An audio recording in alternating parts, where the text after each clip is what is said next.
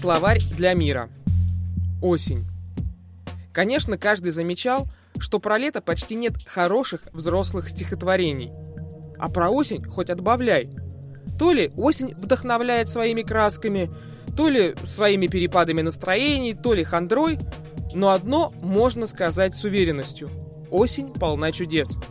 Только они могут быть результатом работы как добрых, так и злых волшебников.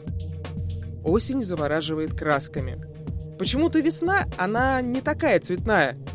А у лета пестроту крадет зной, который выжигает все живое. И пусть осенние цвета всего-то на несколько недель, а потом хмурые дожди и серое небо, но ведь так дивно. Солнце на небе и солнце на земле. Желтые листья будто маленькие солнышки. Каждую осень рука так и тянется набрать охапки кленовых листьев. Зачем? Не знаю. И каждый раз, когда разбираю книжные полки, нахожу остатки школьных осенних гербариев.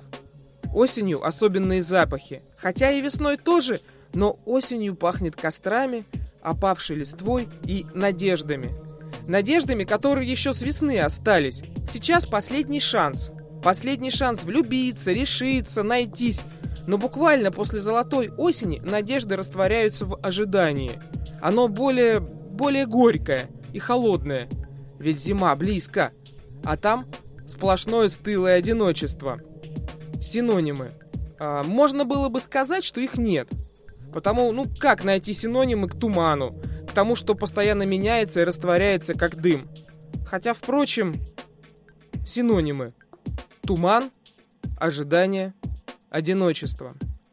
Специально для Паскаль ФМ Вика Матанис.